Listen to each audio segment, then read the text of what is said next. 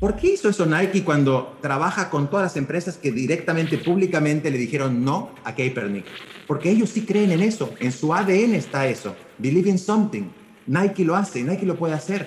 Está en su ADN, es el quinto condimento que tenemos que tener. La promesa tiene que ser algo relacionado a mi ADN. La gran ventaja es que solamente mirando tu ADN, solito se te va a presentar, se te va a manifestar esas promesas. Collective Academy presenta The Collective Talks. Resolviendo los problemas más complejos de los negocios, la tecnología y el futuro, en Collective Academy creemos que la mejor forma de llegar a una solución es compartiendo lo que sabemos. Aquí, los mentores, aprendedores y empresas de la comunidad Collective buscamos la respuesta a varios retos que tenemos en común. Y como siempre, nosotros ponemos la conversación, pero los aprendizajes los pones tú. Hola, hola, ¿cómo están aprendedoras y aprendedores? Sean bienvenidos a otro episodio de Collective Talks. En el episodio anterior platicamos con Oriana Herrera, cofundadora de DAR International, y juntos tuvimos una charla sobre el poder de la identidad. Si te interesa saber cómo encontrar el propósito de tu organización o persona, en verdad no te lo puedes perder. Sin embargo, hoy vamos a platicar nada más y nada menos que con Noel Wolf, cofundador y director comercial de Minami Design. Antes de lanzar Minami, Noel trabajó para marcas como Axe, Budweiser, Coca-Cola y Volkswagen. Sin embargo, ahora se enfoca en ayudar a emprendedores a crear productos y servicios que retan el status quo. Y para hacerlo aún más interesante, invité como co-host a mi amigo y mentor del MBT, Lulo López. Y junto con Noel hablamos de todos los mitos y realidades alrededor de la palabra branding y los retos que hay para construir una marca en el mundo digital. Esta es una conversación con muchísimos aprendizajes, así que toma lápiz y papel, que la sesión está por comenzar. Gracias Jorge, gracias Lulo, encantado de estar aquí. Y bueno, amigos también ustedes, nos conocimos en pandemia, pero estoy seguro que pronto nos vamos a, ni bien se abre el mundo, vernos face to face. Gracias por la invitación y contento de estar aquí, querido. Será momento de echarnos unas birras en algún momento, pero pues ahorita tenemos que hacer esta conversación digital. Y pues vamos a entrarle con todo porque tenemos el tiempo apretadito como siempre, pero queremos hacer la mejor conversación posible. Y te aviento la de cajón, mi querido, ¿no? la con la que empezamos el podcast siempre, que es cómo le explicas o le explicarías a tu sobrino, a un niñito chiquito o niña chiquita, a qué te dedicas, qué haces todos los días. Sabes que justamente me pasa y no solo a niños chiquitos, sino a personas adultas yo como puedo definir de manera más simple y entendible y profunda a la vez lo que hago, tiene que ver con ayudar a personas a cumplir sus promesas. Buenazo. Ayudar a personas a cumplir sus promesas. Me parece que es breve y conciso y creo que tiene como mucho para ir hacia adentro. Mi querido Lulo. Oye, a ver, en esto de las promesas, ¿qué tipo de promesas y a qué te refieres con que les ayudas a cumplir las promesas? Suena muy grande esa misión. Tal cual, yo creo que cualquier persona en el trabajo no es diferente, de alguna forma ya sabe lo que tiene que hacer, ya no solo lo sabe, sino ya lo dijo. Y en las empresas, en las startups como nosotros, no solo lo dijo, sino que convenció a un par de personas, al equipo, al inversor, al que le alquila la oficina, a un par de clientes, los convenció de algo, tiró una promesa. Y después algo pasa, decisiones del día a día, Simplemente somos humanos, a veces cambiamos las prioridades, es natural o no. Y mientras más inquietos, innovadores somos, estamos cambiando de prioridades y es fácil olvidarte de esa promesa. Entonces yo les ayudo a cumplirla. Y lo haces desde diseño, lo haces desde conversaciones, lo haces desde sitios web, lo haces desde marcas, pero en definitiva estás hablando de eso. Y es literal porque estaba hablando con, con mis sobrinos, los sobrinos de mi, de mi novia en realidad, aquí en Argentina, y estábamos hablando de diseño. Les regalé una maquinita soldadora de esas 3D para kids. Estamos hablando de qué es lo que haces, si eres un artista o no, y se estaban peleando de qué era lo más cercano que yo hacía. Y al final de cuentas están, terminaron muy confundidos, porque yo también me le metí ahí de mi aporte a la confusión y empecé a hablar de cosas medias técnicas. Que, a ver, a ver, a ver, muchachos. Yo ayudo a las personas que ya saben lo que quieren hacer que lo hagan, a cumplir sus promesas. Ahí creo que tiene un poquito más de claridad. Padrísimo. Esta misión, ¿cómo conecta a, a tu compañía? ¿Es parte de, los servicios también o cómo se lo cuentan a los clientes. Cuéntanos un poquito de cómo empezó tu compañía y cómo la llevas para que tú a la vez puedas cumplir esta promesa. Tal cual, tal cual. Yo creo que si me voy al final, porque podemos hablar de la historia de la empresa, que no va a ser muy diferente a la historia de varias empresas, y quizá ahí no está la esencia de lo que, estás, de lo que estamos charlando en este tema de la promesa, ¿no? Creo que me di cuenta que, de que, a final de cuentas, me tendría que correr un poquito del rol de consultor, que estamos todos familiarizados, de yo te voy a decir qué es lo que tienes que hacer dependiendo de tu situación, y descubrí un poquito el rol del facilitador, porque siempre coincidíamos en eso yo quería, yo quería. Como los psicólogos, de repente te dicen, ¿te das cuenta que estás hablando en término I would? yo iba, yo haría. Y de repente, ¿qué pasó cuando ya lo tienes? Ya tienes la inversión, ya tienes el CTO, ya tienes el equipo, se te olvidó de alguna manera. Como consultor, a veces les queremos hacer la tarea a ellos y tiene sentido y hay una industria muy grande y sigue funcionando y seguramente le quedan todavía varios años de existencia, creo que no muchos. Creo que ahora el rol más importante es ser un facilitador. Es como la diferencia entre un gurú siendo consultor que te dice desde arriba lo que tienes que hacer y te cobra un montón o lo que fuera. Y el otro rol de facilitador es más como un guía, alguien que está recorriendo el mismo camino y te dice, mira, vente para acá, acabo de descubrir que es más fácil. Hey, me dijiste que querías hacer esto, trato de lograr eso, y se hace más fácil, es como, yo no te estoy diciendo que esta cosa va a funcionar, tú me lo dijiste, yo solo te voy a ayudar a que cumplas tu promesa. Y vamos a ir hablando de detalles de cuáles son las partes de una promesa seguramente, pero para hacerlo simple me gusta pensarlo en cosas que hasta un niño entiende, ¿no? El, cumple lo que dice, es una promesa y la promesa tiene un montón de, de, poder, en definitiva. Y si nos concentramos en eso, creo que ganamos muy bien y viene resultando bien en lo que hago. Buenísimo, Noel. Pues para dar un poquito de contexto, creo que es importante, nosotros como collective pasamos por este proceso de transformación, ¿no? De cambio de marca.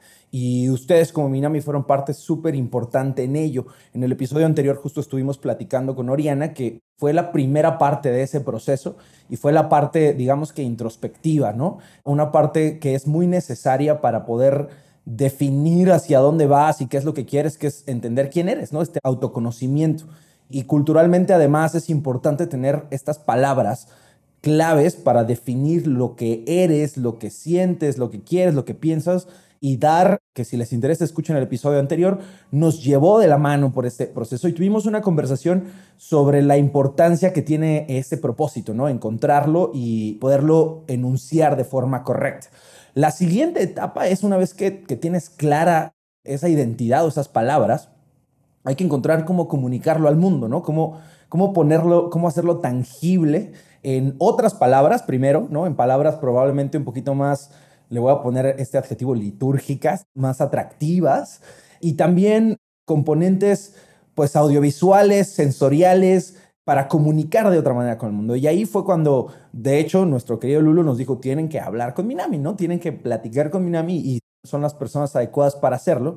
Entonces, me gustaría que en esta conversación habláramos o ahondáramos mucho más en este proceso de reconstruir una marca, ¿no? Porque no la construimos desde cero y ese también es delicioso, pero la reconstruimos, la acomodamos para el futuro. Entonces me gustaría justamente que comenzaras contándonos cómo fue el proceso, utilizando, si quieres, el caso de Collective como base, pero también cualquier otro que quieras traer a la mesa es perfecto, ¿no? ¿Cómo fue ese proceso de conocer a Collective, de cómo llegamos nosotros y de cómo ustedes fueron llevándonos por diferentes pasos y qué tanto ayudó o no ayudó el que trajéramos el paso previo ya claro, listo. Es excelente todo esto que cuentas y obviamente el proceso fue y es un excelente ejemplo. Nos va a servir para conversar sobre cosas que creo, por lo menos desde mi manera de ver las cosas, que son importantes.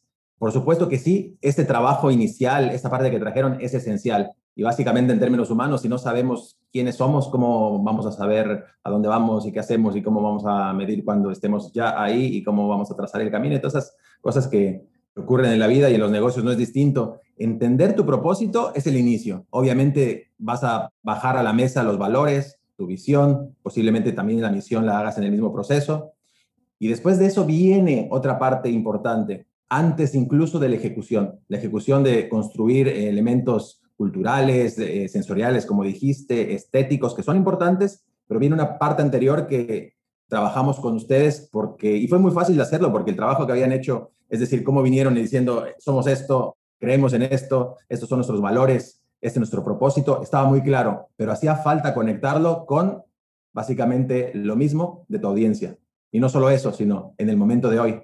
¿Cuál es el propósito de tu audiencia? ¿Dónde está? ¿En qué cree? ¿Qué cosas le emocionan? ¿Qué cosas le asustan? ¿Y cómo podemos generar un nexo entre lo que yo soy, lo que busco hacer y lo que quiero lograr, con lo que ellos son, lo que buscan hacer y lo que quieren lograr? Básicamente esas son las dos piezas fundamentales y en el medio hay todo un trabajo. Ese trabajo no es otra cosa que transformación, que ahora vamos a ir hablando de por qué transformación y qué quiere decir con transformación más allá de la palabra que suena bien, pero creo que necesitas la parte del propósito, descubrirlo y hay maneras para hacerlo, como este proceso que ustedes trabajaron, que fue excelente y nos hizo el trabajo fácil cuando descubrimos dónde estaba la audiencia y no solo históricamente, sino en un momento puntual, en un momento de incertidumbre, en un momento pandémico.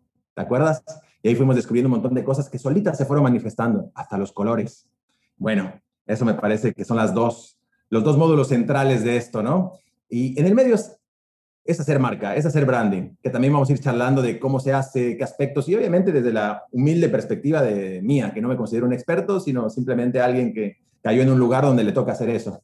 Oye, Noel, ¿y es igual hacer marca para startups que hacer marca para una empresa familiar o un corporativo? ¿Qué bondades hay en hacerle marca a una startup desde tu perspectiva contra el clásico proceso de branding, ¿no? Que vemos en las publicaciones gigantes, ¿no? De Pepsi cambió su logo, pagaron un millón de dólares. ¿Cómo es diferente el acercamiento que tiene Minami a, a este tipo de retos y en términos del proceso? Bien, excelente pregunta, Lulo.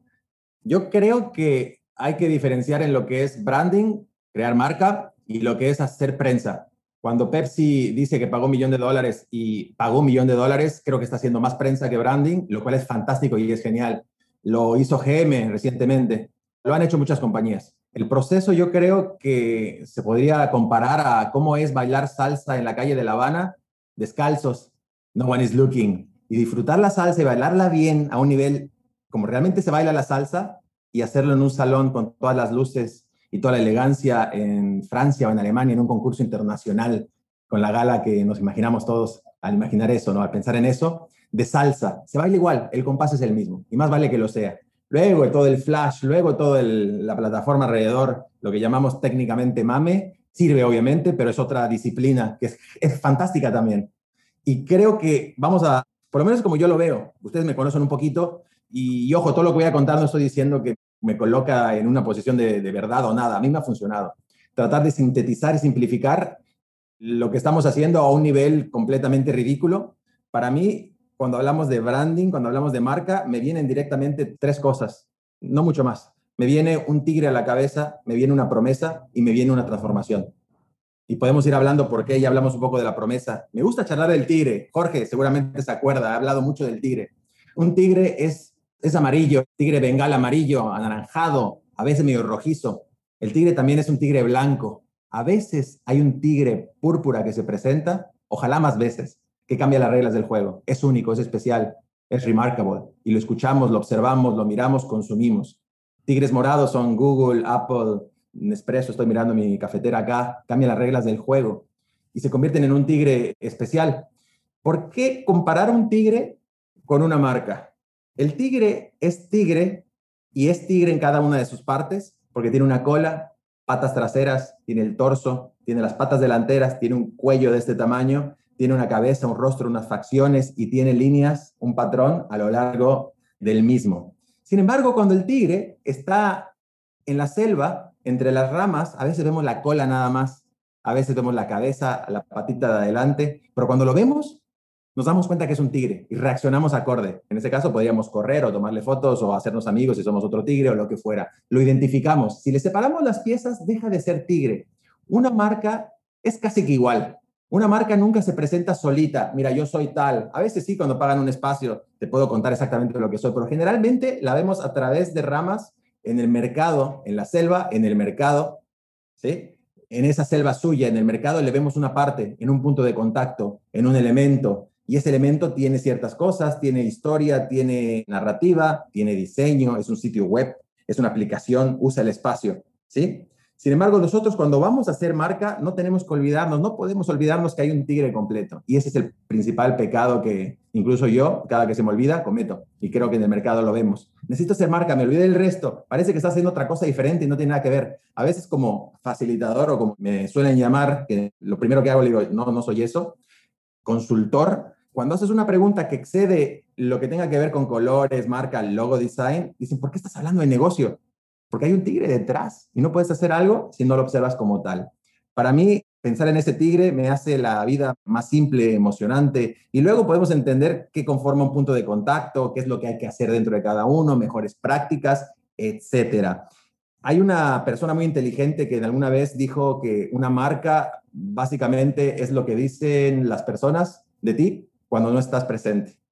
Lo escuchamos seguramente, ¿no? Cuando el tigre no está, todos hablamos algo similarmente o muy parecido sobre qué es el tigre, ¿o no? Es un tigre.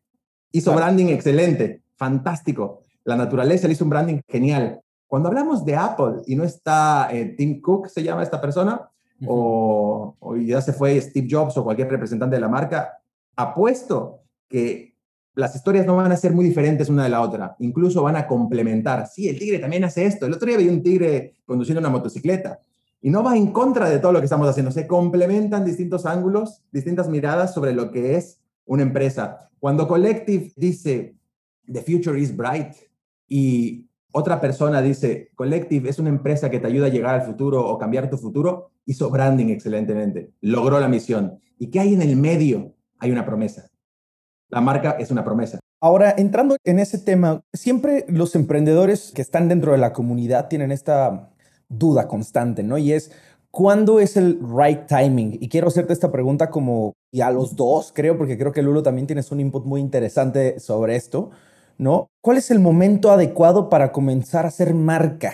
¿Y cuáles son esos elementos? Primero vamos a hablar de, de, From Scratch y luego hablamos de cuál es el momento adecuado para rebrandear, pero hablemos de From Scratch. Yo soy un emprendedor, estoy comenzando mi negocio y pues tengo un set de recursos limitados, ¿no? no tengo mucha lana para hacer muchas cosas. Uno de los pitfalls grandes que personalmente yo he visto son emprendedores que empiezan precisamente, no tienen nada y empiezan queriendo contratar a Noel o a Lulo diciendo, hazme un logo increíble para mi marca, ¿no? Y es como, pero no tienes nada, no has empezado a hacer absolutamente nada y quieres tener un branding espectacular. Eso yo particularmente lo considero, pues, no una muy buena práctica. Ustedes ya me dirán qué piensan, pero pues la pregunta abierta es ¿cuándo debo de comenzar a invertir en hacer mi marca? ¿Y cuáles son estos? Porque tú tienes una perspectiva muy particular, Noel, que me gustaría que compartieras sobre justamente esta diferenciación entre hacer marca y diseño gráfico. Entonces, ¿cuál es este momento? Primero voy contigo, Noel, y luego, si quieres, Lulo, nos das tu opinión.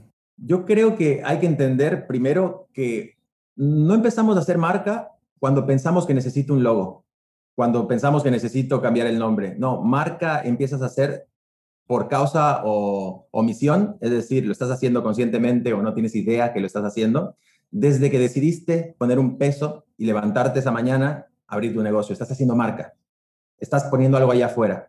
Eso es clave. Y si no se entendió con el tigre, de vuelta, vamos a traer otro tigre. Todo tiene que ver con todo. No existe marca, no existe diseño, no existe storytelling, no existe producto separado, es todo una cosa. Y no es complicado cuando decimos esto, no es como, wow, todo lo que sabía sobre marca y, lo que fuera me voy a tener que meter en el papalote. No, al contrario, es más simple porque todas esas respuestas ya las tienes. Hay que hacer las preguntas adecuadas, parezco Yoda, lo sé, pero hay que hacer las preguntas adecuadas y bajar esos elementos, esos componentes.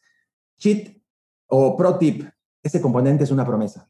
Y una promesa tiene elementos. Así como la salsa se puede bailar vez tras vez y repetirse, una promesa se puede construir y principalmente entregar vez tras vez y ahí tienes un negocio. Es una expectativa que siembras, alguien te la cree y para que te la crea también podemos hablar cuáles son los condimentos que tiene que tener. No es tan complejo como suena. Irlo llevando a que reciba lo que se le fue prometido vez tras vez, tras vez, tras vez, tras vez. Cuando usas Airbnb ocurre eso, cuando usas Google ocurre lo mismo. Imagínate que Google de repente te diga, no, ahora funciona al revés. Ahora no, no encontré nada, así Buscas, no, nada. En el mundo no hay nada de eso. Jódete, vete a Yahoo. Vete a buscar a Yahoo, te dice. Es eso lo que tenemos que pensar más que en qué momento hago diseño, en qué momento contrato a alguien. A ver, Una promesa. Si estamos de acuerdo que tiene sentido pensar en una promesa, ¿qué requiere una promesa?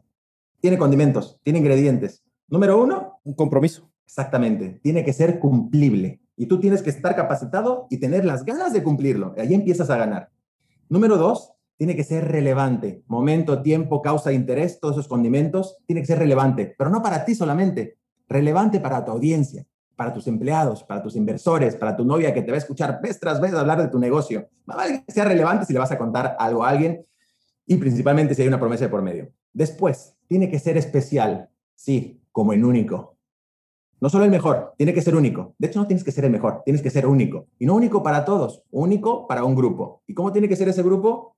El grupo más chico, viable, que te permita hacer tu negocio. Y luego, si quieres, vas a otra diagonal, otra vertical, o como le quieras llamar, y vas y descubres la promesa para ese grupo y le entregas y haces todo lo que tengas que hacer. Estás hablando de crecimiento del negocio, que es otro de los temas que, obviamente me fascinan y, y tenemos que tener en el partido, y es solamente una línea, son los ojos del tigre, hacia dónde va, ¿no? y es parte del todo. Bien, para no confundirnos, tiene que ser especial, tiene que entregar valor, tiene que ser valuable.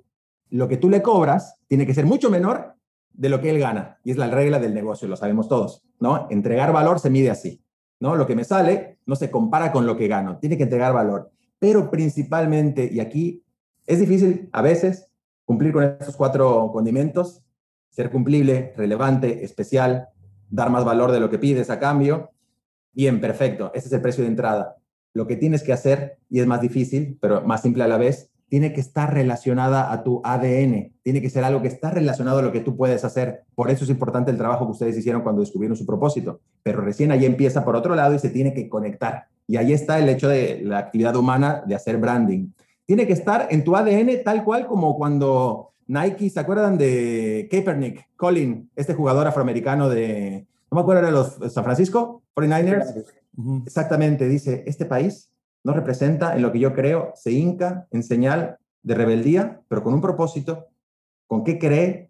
Y lo siguen algunos, la mayoría no lo siguió y hoy en día tiene cuatro años que no puede jugar un partido profesional y seguramente no lo haga en su vida, porque nadie quiso volverle a firmar contratos. ¿Qué hizo Nike? ¿Vieron el comercial? Saca lágrimas de Nike.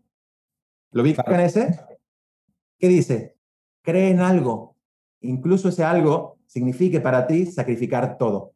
¿Por qué hizo eso Nike cuando trabaja con todas las empresas que directamente, públicamente le dijeron no a Kaepernick? Porque ellos sí creen en eso, en su ADN está eso. Believe in something. Nike lo hace, Nike lo puede hacer. Está en su ADN, es el quinto condimento que tenemos que tener. La promesa tiene que ser algo relacionado a mi ADN. La gran ventaja es que solamente mirando tu ADN solito se te va a presentar, se te va a manifestar esas promesas que tienes que hacer, que puedes hacer, que son relevantes y luego es cuestión de atar los puntos, conectar los puntos y hacer negocio con eso. El problema es que tercerizamos esa parte a una agencia creativa. Mm, a veces funciona. Tenemos una crisis de creatividad en las empresas y pagamos mucho dinero hoy en día. ¿Por qué tenemos esa crisis en primer lugar? Porque cada vez que entra la palabra creatividad, perdón, en discusión, le pagamos a alguien para que lo haga. Y ese alguien feliz te cobra una torta de dinero, un pastel de dinero por hacer la creatividad. Es el rol del consultor que hay que cambiar, hay que ser más un facilitador y ganan todos. Le dices, hey, tú ya tienes la respuesta, ven conmigo, te voy a ayudar a hacerlo. En fin, para mí va por ese lado, no nos olvidemos de Nike y Kaepernick. ¿Qué hubiera pasado si Hilton hace ese comercial? Si le iba bien, se convirtió en una cadena de hoteles para comunidad afroamericana, que sería una bomba, pero nadie estaría feliz en la junta de directivos, ¿o no? Y toda la gente que hoy consume Hilton diría, ¿what? No creo en eso. No, no, no debe ser así. No está enclavado en su ADN. Nike sí, y puede decir, I believe in that, you better do, just do it. El tema que trae Noel creo que es de coherencia y de congruencia, ¿no? Toda la expresión y toda la comunicación visual de una marca tiene que estar en congruencia con el negocio, pero también con los valores de la compañía, ¿no? Entonces, yo creo que se hace marca desde el día uno, como dice Noel, estoy 100% de acuerdo de que no estás haciendo marca cuando le pagas a alguien para hacerte un rebranding visual. Estás haciendo marca desde el momento en el que decides cómo se va a comportar tu compañía frente al mundo, ¿no? Y qué tipo de valor quiere generar. Y la marca puede o no ser una expresión congruente a esto, ¿no? Hay compañías geniales que tienen marcas que no los representan, ¿no? No es congruente. Y hay compañías que no hacen bien su chamba, pero que tienen una marca allá afuera construida por mucho dinero de pauta y que tratan de comunicar ciertas cosas, que, y ahí es donde se cae la promesa, ¿no? Cuando ya los, los tratas de usar. Por ejemplo, las compañías que rentan autos, creo que tienen un branding increíble. Hertz, lo ves y es una marca que te transmite confianza, pero la experiencia de uso de rentar un coche, eh, no sé si la han tenido, espero que no, pero 99% de las veces apesta. Y entonces ahí la lección creo que para los emprendedores que van empezando es piensen conscientemente qué están comunicando hacia allá afuera, eso es su marca, ¿no? Y cuando, si tienen el talento in-house para convertir esa promesa en, en, gráficos, en visuales, en interactivos, en un website, pues asegúrense de que haya una congruencia, ¿no? Entre lo que quieren ustedes hacer, el valor que quieren generar y la representación visual. Y si no, pues traten de comunicarlo con palabras, si no lo pueden hacer internamente y no tienen esas capacidades, como dice Noel, creativas para ejecutar o, o de video o de animación, etcétera, se puede hacer con la comunicación, se puede hacer con el servicio, se puede hacer con, con la cultura, con quién, a quién contratamos, ¿no? Y se puede generar marca de muchas otras maneras que no necesariamente es esta expresión visual, interactiva, web, que a lo mejor es la que se interpreta como marca, ¿no? Acabas de tocar un punto que me parece importantísimo porque justo alguna vez tuve una conversación muy similar con una persona que estaba empezando un negocio restaurantero pre-COVID, ¿no? Pre-pandemia, espero que haya sobrevivido ahora que lo pienso. Y justamente decía como, oye, ¿cómo puedo hacer yo para comenzar a crear marcas si no tengo en este momento pues los medios para invertir en un estudio de diseño estratégico, de algo que me ayuden? Y, y justo esa era mi respuesta. Le decía, es que puedes crear marcas hasta las interacciones de tus meseros, ¿no? Puedes tener una frase signature que digan al entregarte la cuenta, ¿no? Que te haga sentir de cierta manera. Me acordé ahorita del restaurante, eh, la frase, hay unos caldos en la Ciudad de México que se llaman caldos ánimo, no sé si los han probado, está muy bueno, comercial no pagado, pero cuando te mandan tu pedido en una bolsa de cartón le escriben ánimo Jorge, ¿no? Entonces como que están convirtiendo el, el nombre en una motivación en un caldo que a lo mejor cuando los juntas dices, ah, pues ánimo, qué chido, ¿no? Y genera marca, ¿no? Porque además el mensaje se vuelve personal. Justamente el ejemplo perfecto, ¿no? De lo que yo estaba diciendo, materializado. Creo que hay muchas cosas, comportamientos, actitudes dentro de tu organización que construyen marca, no solamente hacia adentro, ¿no? Cultural, o sea, construyen cultura, sino también cuando son consumer facing, empiezan a construir esta marca y lo llevo al lado de Noel que decía, esta promesa que puedes entregar constantemente, ¿no? Y tenemos el caso obviamente multinombrado siempre. Uno lo puso Noel, que es Nike, que todo el mundo amamos, y el otro es Apple, ¿no? Este constante delivery de la promesa, no solo en el producto, sino en la experiencia completa de la marca, ¿no? En el diseño de una tienda, en el empaque, en el customer service, una vez que ya compraste el producto y se me cayó, se me rompió, funcionó de cierta manera, pues esta promesa de innovación y esta promesa de consumer-centric mindset se ve constantemente. Ahora probablemente yo, Jorge, sentiría que está así como, ay, como que está temblando un poquito yo, ¿no? En términos de, de cómo Apple ejecuta, pero regresando al tema de la charla, creo que es súper importante tener claro que la marca se construye a partir de todas las manifestaciones y puntos de contacto que tienes con tu consumidor. Así es como se va construyendo lo que decía Noel al principio, que es lo que dicen de ti cuando no estás en el cuarto. Eso me encanta. Ahora, puntualicemos en el tema de rebranding, que fue lo que nos pasó a nosotros. ¿Cuál es el momento para decidir cambiarlo, no? Dicen mucho los gringos que si no está roto, pues no lo arregles. ¿Cómo saber que está rota mi marca? ¿Cómo saber que necesito cambiarlo? ¿Cuáles son esos indicadores, Noel? Fantástico. Bueno, antes de entrar en este tema, todo lo que dicen no puede estar más acertado, todo lo que contaron. Yo añadiría que no es que si no te da el cuero, como decimos por acá, pagar una agencia para empezar a construir, te queda la otra opción, opción B, barata, de generar puntos de contacto, de cómo hablas, de la marca Ánimo, que es un fantástico ejemplo y lo que fuera. No, tienes que hacer las dos. Y si solo puedes hacer una, fuck the logo, Olvídate del logo, olvídate de los colores, olvídate de los influencers, son una tentación, son una tentación, te van a cambiar el foco. ocúpate de la esencia. Una marca es esencia. Construye tu tigre. Que la gente diga, that's a motherfucking tigre cada vez que tú no estás en la habitación. ¿O no? Es lo que necesitamos. Es lo que necesitamos lograr. Perdón por el énfasis, pero realmente necesitamos que la gente diga eso. That's a fucking company. Y tú la tienes que construir. No la construyes con logos. Las empresas no se construyen con logos. No pensemos en logo, pensemos en la esencia y el logo se te va a manifestar, te va a tocar la espalda y te va a decir, yo soy esto y me veo así. Eso le pasó a... Phil Knight. Se me manifestó y me dijo, hey, soy una deidad, me llamo Nike. Está alineado. Hay una frase de, me parece que es eh, Matthew McConaughey, que, que es muy complicado de pronunciar, el ganador del Oscar. Él menciona que the target chooses the arrow. ¿Sí? El target, el objetivo ya existe. Tú tienes que alinearte y se te va a presentar solito, te va a llevar ese objetivo. Y creo que a las marcas exitosas les pasa cada vez que empiezan un proceso, no dejándose confundir por el atajo, contratar a alguien para que te haga un logo. No necesitamos un logo. El logo se va a manifestar solo. Necesitamos, nada, la esencia. Hablando de en qué momento es un buen momento para hacer rebranding, me gustaría volver a pensar en la promesa. En el momento que tu promesa se desactualizó, en el momento que no le estás pudiendo cumplir, en el momento que va más de cinco personas, te diría que más de una persona, te diría que incluso una persona que diga, hey, what? ¿Me dijiste que ibas a hacer esto hiciste la otra cosa? Es momento de hacer rebranding, no cambiar el logo, pensar, actualizar la promesa, mirar en tu cuartel y ver quién no entendió el juego. Y no se habla de, no, lo vas, a, no vas a poder resolver eso si dices, si este logo era perfecto, si pagué mil, mil millones, ¿cómo era que iba a pagar Pepsi? Pagué un millón de dólares por hacerlo, tiene que, esta es una tentación. Hey, ¿dónde se cayó la promesa? Si la promesa, por oportunidad de negocio, por otro lado, por pandemia, merece ser actualizada, es una oportunidad para hacer rebranding. No cambiar el logo. Posiblemente tengas que cambiar el logo. El logo, los colores, el eslogan, el spokesperson, todo eso es el envoltorio. ¿Qué queremos? ¿El envoltorio o queremos el chocolate? Hablemos de chocolates. Es lo que necesitamos siempre pensar. ¿Te imaginas poder platicar con una persona como esta dos veces por semana? Pues esa es la base del Master in Business and Technology de Collective Academy, un programa donde los líderes de las industrias que están moviendo al mundo te comparten su experiencia y mentorean tu progreso profesional. Si te interesa, visita collectiveacademy.com y súmate a la comunidad que está transformando el futuro de Latinoamérica.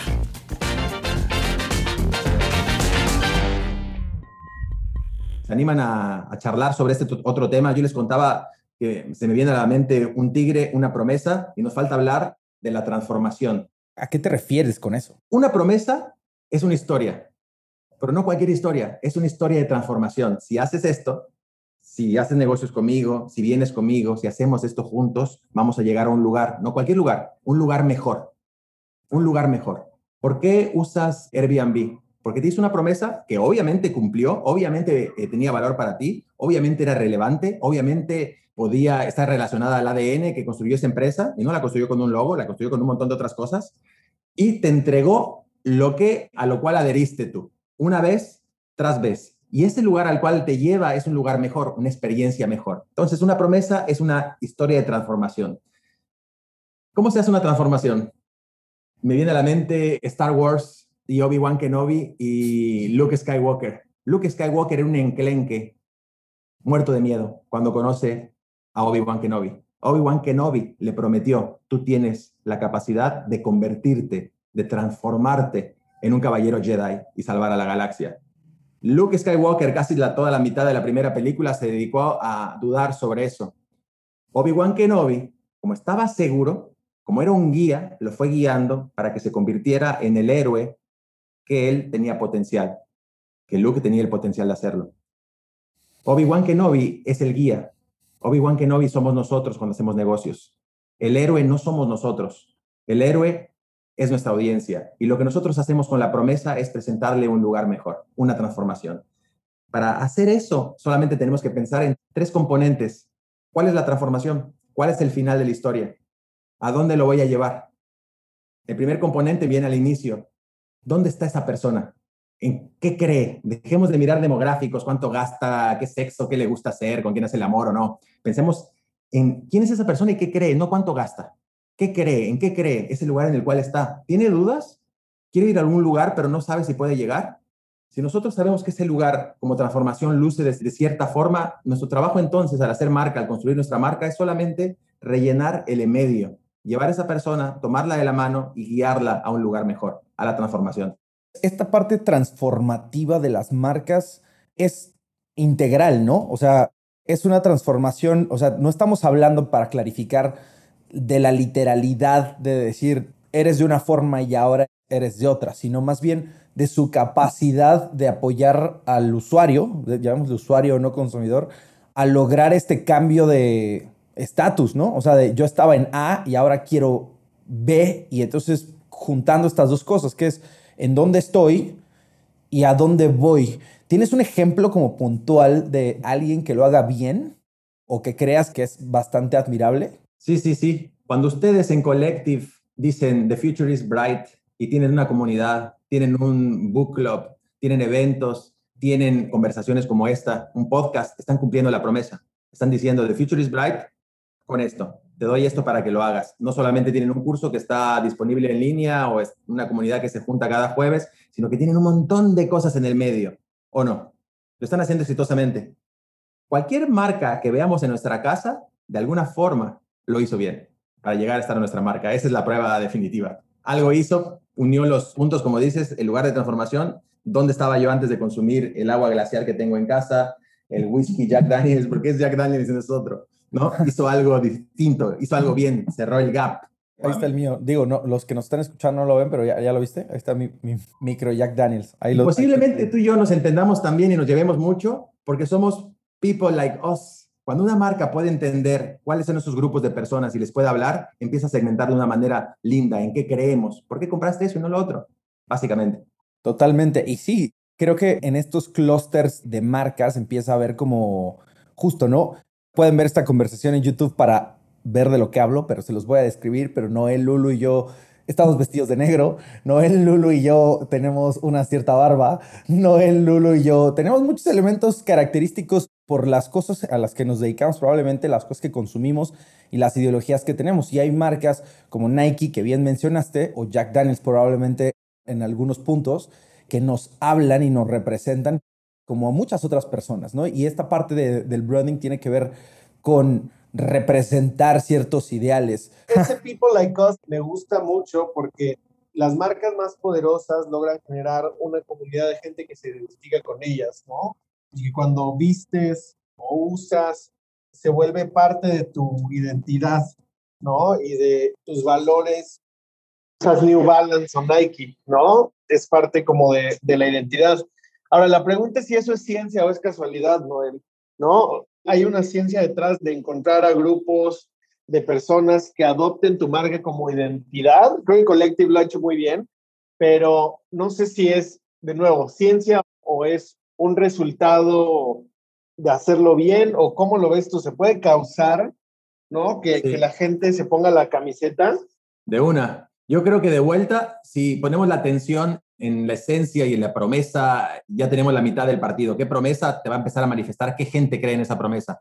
De vuelta a pensar en que sea no solo cumplible, sino que sea relevante, que sea especial y que tenga valor y que esté enclavado en tu ADN, te va a presentar un mapa. Luego sí, hay instrumentos, hay herramientas que bien usados nos hacen el trabajo realizable de una manera simple. La recomendación es no tercerizar esa parte, por lo menos no en un sentido de nos vemos en seis semanas, me traes la respuesta, consultor, celebro más el trabajar con un facilitador y decir, ok, tú lo haces todas las semanas, tú has visto un montón de ejemplos, ayúdame a verlo en mí, como cuando vamos a terapia, como cuando vamos con el entrenador para que podamos correr los 100 metros de una manera distinta, como cuando vamos con alguien que nos va a dar una dieta para poder lograr los objetivos de salud y de cuerpo que hace mucho que nosotros no logramos o llegamos hasta cierto lugar y nos quedamos en una meseta, agarra, busca a facilitadores, no busques a consultores, es el paso número uno. Te vas a deslindar de lo más hermoso si quieres evitar hacer la tarea tú mismo. Apóyate en comunidades, apóyate en comunidades como Collective, apóyate en comunidades como LinkedIn. Sabemos que la gente que de alguna manera entendió algo en la vida se muere de ganas de compartirlo. Toquémosles la puerta y se van a dar cuenta que están dispuestos para apoyarnos. Y en cuanto a maneras de poder segmentar, de poder encontrar esas personas, saliéndonos de lo filosófico, estando de acuerdo con, con estas ideas filosóficas de, de, de fondo, de esencia, quizá técnicas que me vienen a la mente es directamente pensar en ¿Dónde vendo? ¿Dónde está mi venta? ¿está más cerca del inicio de la curva o está más cerca del final de la curva?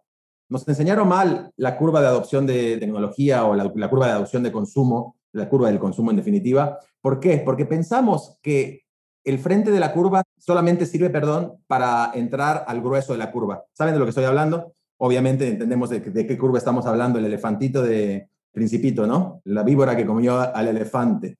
Cuando nosotros pensamos, ¿dónde está mi venta? El ejemplo de Nike. Nike sabe que su venta está en el early adopter. Y luego se vende un montón, pero no se esfuerza por el montón. Le habla al early adopter, por eso hizo y sigue haciendo y ha hecho un millón de publicidades como Kaepernick, por ejemplo, ¿no? ¿En qué cree esta persona? Cuando tú puedes entender que adelante en la curva la gente juega, las personas que están ahí juegan con nuevas ideas en la cultura, con nuevas ideas, están buscando nuevas ideas. Y los que están más atrás están conformes con las ideas actuales y no necesariamente estarán de acuerdo con las ideas nuevas. ¿Entendiste? ¿A quién le vendes? ¿Al que está más atrás? Habla de ideas conservadoras. Si le vendes al que esté más adelante, vete al carajo hablando de ideas innovadoras. De vuelta, promesas que estén conectadas y que puedas cumplir y que estén relacionadas a tu ADN. Y lo lindo de esta curva, bien entendida, es que como hormigas, los humanos vamos a ir a buscar eso, si somos eso. ¿Viste cuando pones una bandera, dicen set your flag y la gente va a aparecer? Es real. Es como si pones un cubito de azúcar en la mesada de tu cocina, van a venir las hormigas, ¿no? Y no estamos comparando al humano con la hormiga, pero quizás sí, no somos muy distintos. La gente viene sola, te encuentra. No hay que preocuparse por ir a hacer investigaciones caras, lentas, que nunca terminan de demográficos. De vuelta, olvidémonos de los demográficos, tratemos de pensar los psicográficos, en qué cree la gente para la cual lo que traigo al mercado para la cual cree lo que traigo al mercado, en qué cree, y concentrémonos en eso y la gente va a empezar a aparecer, va a decir yo también, yo también, yo también, yo también, yo soy como tú. Y vestimos de negro en esta ocasión. Oye, Noel, ¿y cómo descubres esto? Porque no puedes ir y hablar con todos tus clientes, ¿no? O sea, ¿qué técnicas para marca o para diseño de identidad has encontrado o ustedes usan para entender las motivaciones, necesidades, miedos de la audiencia? Esto va a sonar metafísico, pero no lo es. Imaginemos que estamos en un sueño y hay un montón de personas soñando ese sueño. Y de repente nosotros gritamos, y empieza otra gente que empieza a contestar, tururú.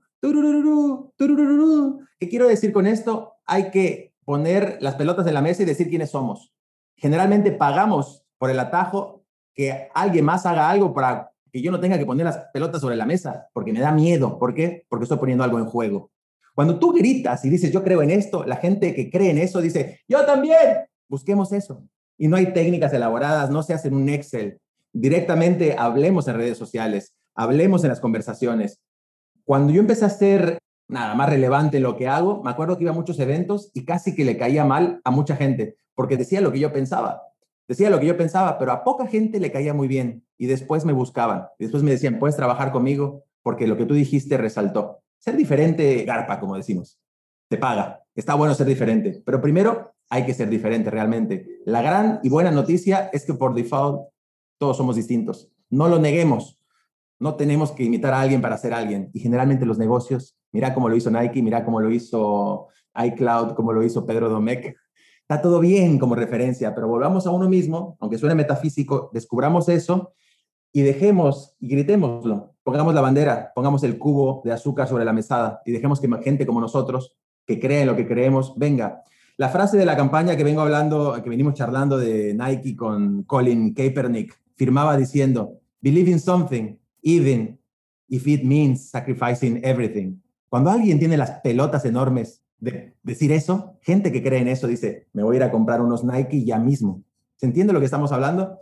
Es más barato, es más simple, no hay que poner un millón de dólares. Lo sientes, digo, al final del día, si de pronto Nike le pone bastantes millones de dólares a los retainers de sus agencias de publicidad, ¿no?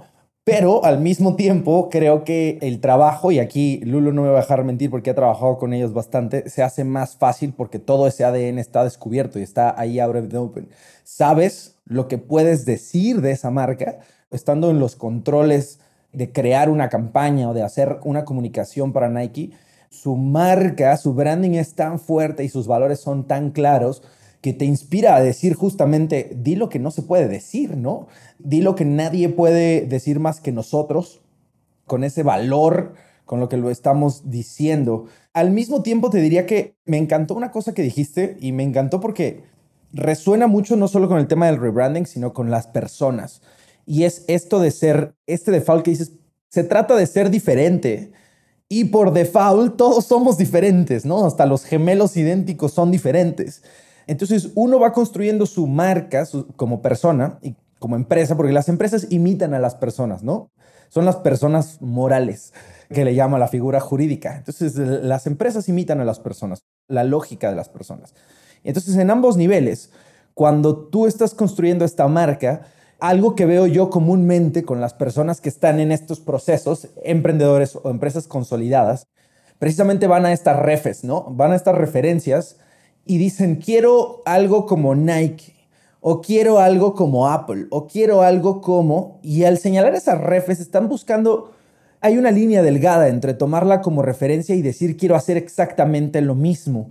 Y ahí es donde está el trabajo complicado para mí, ¿no? Donde está el trabajo complicado es decir, claro que yo puedo tener esta refe de cómo utiliza esta marca la parte visual, de cuál es el tono que tiene para hablar esta otra, de cuál es el dinamismo de la marca que tiene esta otra misma, pero yo tengo que combinarlo de alguna manera, primero para que me haga sentido a mí y para que el output de todo eso junto sea fresco, único, original. Y eso se hace a través de resaltar no lo que viste de los otros, o sea, eso son cosas que vas a incorporar, sino de resaltar lo que a ti te hace único, ¿no? O sea, encontrar esos puntos de especificidad donde probablemente en el día a día y en la sociedad que es más homogénea nos dicen, no, alíñate a todos, pero en este momento de descubrimiento de, marca o de brand, de lo que eres tú o lo que es tu compañía, es mucho más importante enfocarte en estas cosas que te vuelven único y repetible. Y eso se combina de muchas cosas, ¿no? La combinación de el equipo que tienes, ¿no? En el caso de Collective me parece que es muy curioso el contraste entre la personalidad de Pato y la mía, y la de Marta y la de Christine, entonces, y la del resto del equipo. Y esa combinación es muy única, ¿no? Y somos las personas que vamos dirigiendo el barco hacia donde tiene que ir. Entonces, me gustaba mucho en el proceso que eso lo retomaban, ¿no? Y que para ustedes era muy importante decir, queremos tener un workshop, pero queremos tener un workshop con ustedes cuatro y queremos contrapuntear sus puntos de vista y queremos que estén en desacuerdo, porque dentro de esos nuances es que se encuentra como la carnita. ¿Qué me puedes contar de eso? ¿Por qué hacían eso y por qué no solamente decir, pues voy a trabajar con Jorge, que es el que va a tomar la decisión, porque es el de marketing? Porque Jorge sería solamente una línea de tantas en el tigre. La respuesta más profunda, completamente. Sabes que todas esas cosas que estabas diciendo me hacían pensar en algo, que este pensamiento no es para todos. Hay quienes van a seguir copiando y posiblemente es la, la mejor opción que tengan. Sin embargo, esa gran ventana a ser únicos existen todos, por default. Hay que descubrirla. Me hablabas y no podía dejar de pensar en un ejemplo, algo que me, me, pasó la semana pasada con un posible deal, una empresa muy importante de venta de productos de moda que ya está haciendo las cosas muy bien y las quiere hacer mejor y necesitaba trabajar con UX. Y, ok, de alguna manera no me pudieron explicar cuál era el problema con el UX, ¿no? Sabían que para llegar a un nivel necesitaban hacer algo mejor y bueno, alguien les pasó el contacto nuestro y querían hacer UX.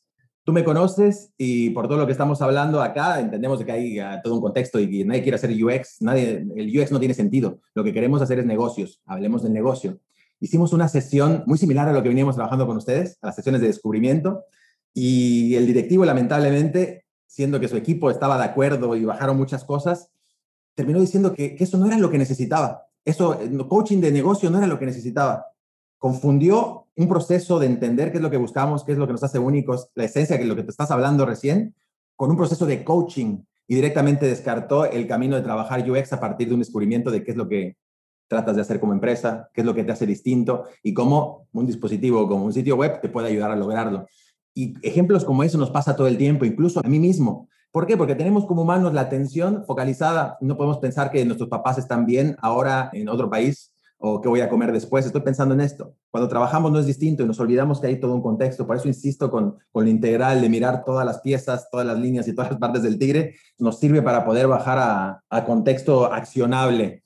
Bien, una buena noticia. hay fórmulas para que todo lo que estamos hablando. Y esta parte de poder descubrir qué es lo que te hace único, una fórmula que es muy simple y, y el nombre lo dice, obviamente simple de entender, pero requiere poner las pelotas sobre la mesa y un poquito de, de destreza para hacerlo. Se llama o le llamo zigzag, ¿sí?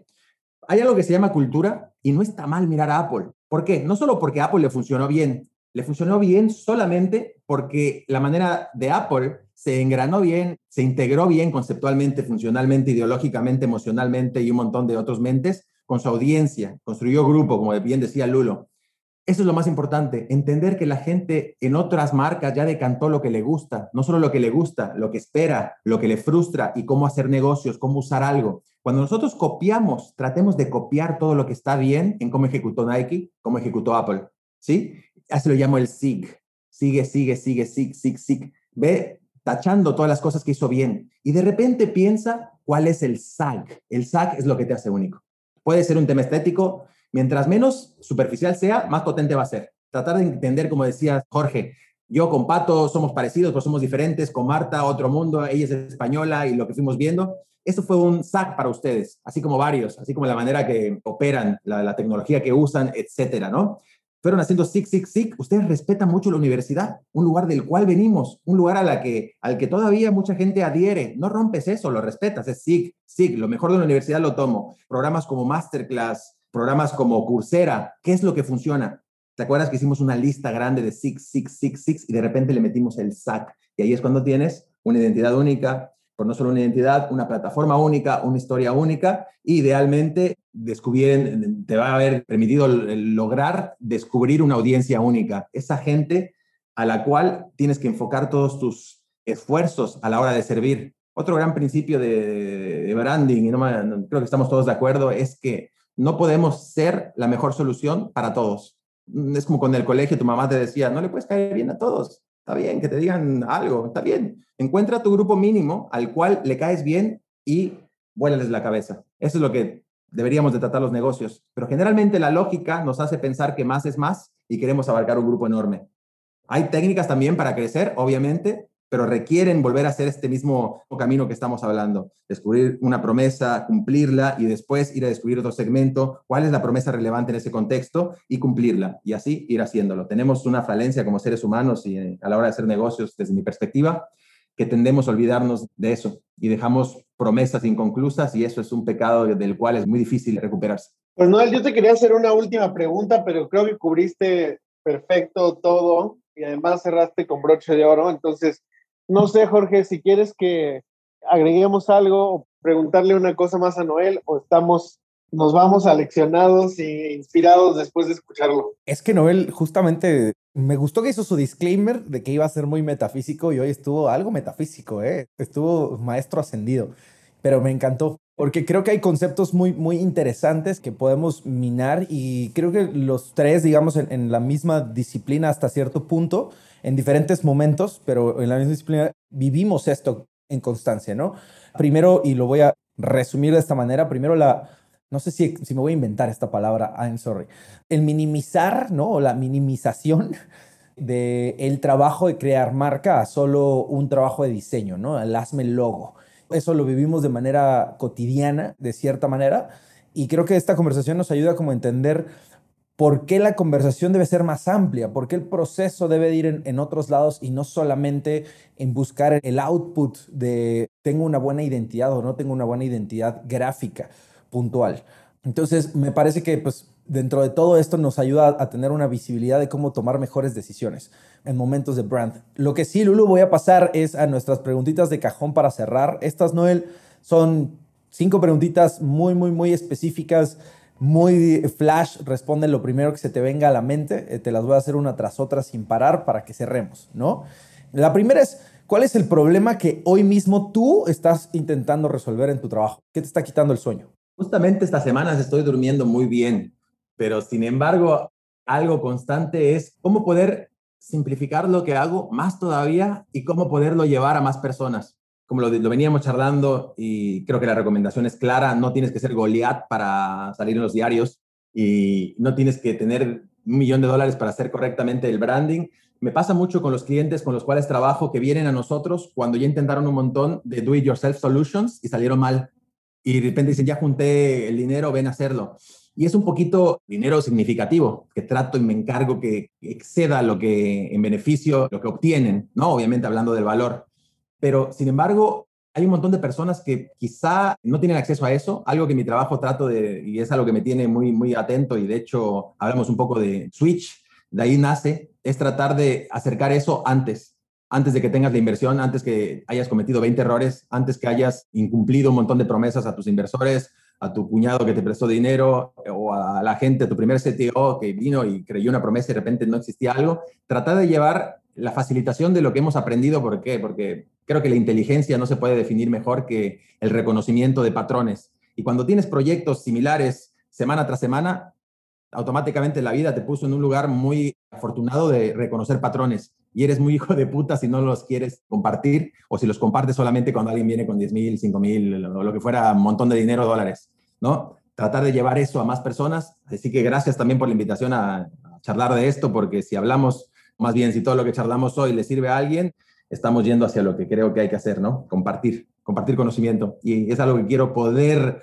que soy buscando anclarlo a, mi modelo de negocio, porque a final de cuentas tengo que traer comida a casa y demás, etcétera. Mi suscripción de Amazon, de Netflix y de Spotify hay que pagarlas. Bueno, ahí está Collective Academy también. Sabes que las puertas están abiertas para, para que puedas siempre compartir esta comunidad de que se trata precisamente de eso. Oye, dame un ejemplo de una persona, un proyecto o una empresa que creas que está haciendo o persiguiendo lo mismo que tú, pero que lo está haciendo mejor y no se vale decir que Lulu. Me sacaste mi caballito de enfrente, ¿verdad?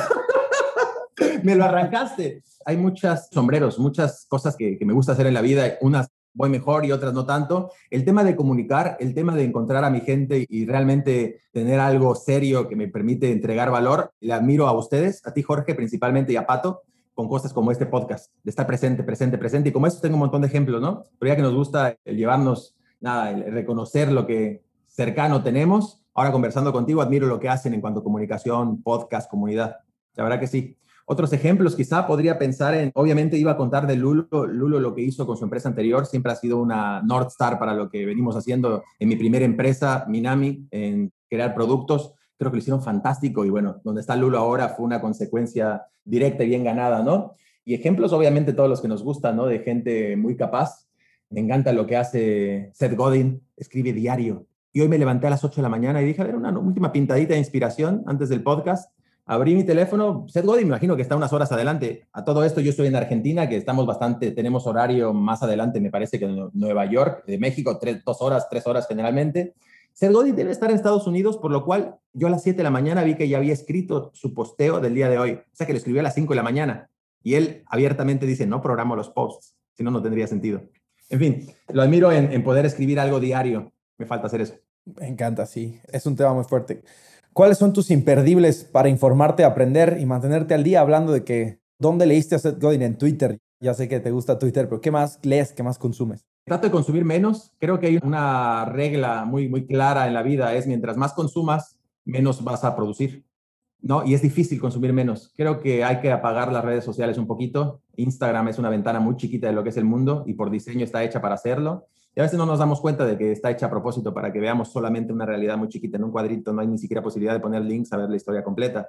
Cada uno tiene sus sesgos, sus vías o sus bias y vías también, obviamente. Trato de leer muchos blogs diversos. Leo nature.com, edge.org, cosas de filosofía, cosas de ciencia, temas que traten de preguntas para razonar, que cada cosa que consuma me deje pensando en otra cosa y no me deje satisfecho con el globito de notificación apagado, ¿no? El llegar a cero en mis redes sociales creo que es un error de diseño que a la gente que hacemos tecnología nos toca corregirlo de alguna manera, ¿no? Basta de poner basura out there y generar cosas que tengan más significado. Y creo que el significado se encuentra cuando se hacen preguntas. Y trato de buscar preguntas y nada, que haga una concatenación de reflexiones en mi, en mi mente. Chingón. Penúltima, con lo que has aprendido hasta hoy, si yo te doy un cheque ahorita, te escribo un cheque por un millón de dólares, ¿qué negocio pondrías? No se vale decir, se lo inyectaría a Minami. Es, aquí hay un millón de dólares para que pongas un negocio de cero.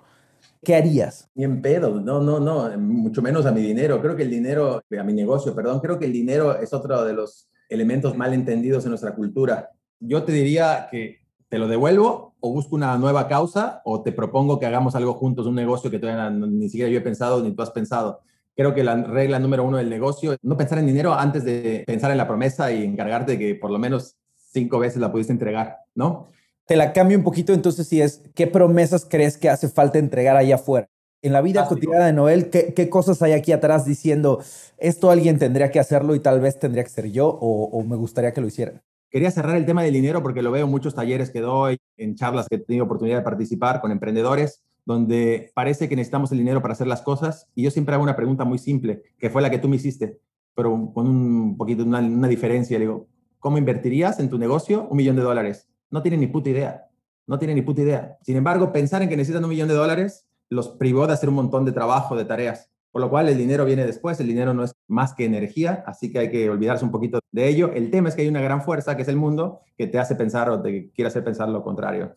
Y hablando de a dónde creo que hay que poner promesas y energía, cambio de sistema, cambio de sistema, cambio de sistema operativo desde lo que sabemos hacer. Estoy hablando de empatía, te estoy hablando de cambiar las reglas del juego, que no las estamos cambiando. En el mundo de la naturaleza, la regla del juego es todo gira, todo se renueva, todos ganamos y todos ganamos. En el mundo de la vida humana, en el mundo social, negocios, todo es un juego de suma cero, ¿no? Zero sum game, le dicen en inglés correctamente. Lo que yo gano, lo pierde el otro. La puta madre, no es así. El mundo te está diciendo diario que gira, da vuelta, se regenera. Generar sistemas vigentes y no dejarlo en el mundo de la filosofía o en la izquierda mínima, el generar el cambio, sino traerlo al sistema operativo vigente, nos va a llevar a un nivel de satisfacción y calorcito en el pecho más, más lindo y posiblemente también de encauzar las cosas, humanidad, sociedad, planeta. Muchas gracias por haber escuchado un episodio más de Collective Talks. Recuerda que te espero la próxima semana con otra conversación sobre el mundo de los negocios y la tecnología. No olvides que si quieres ser parte de la comunidad de Collective, siempre puedes comenzar por seguirnos en Instagram y si te interesa tomar alguno de nuestros programas, puedes aplicar en collectiveacademy.com. Te deseo mucha suerte y espero verte pronto en clase. Nos escuchamos pronto.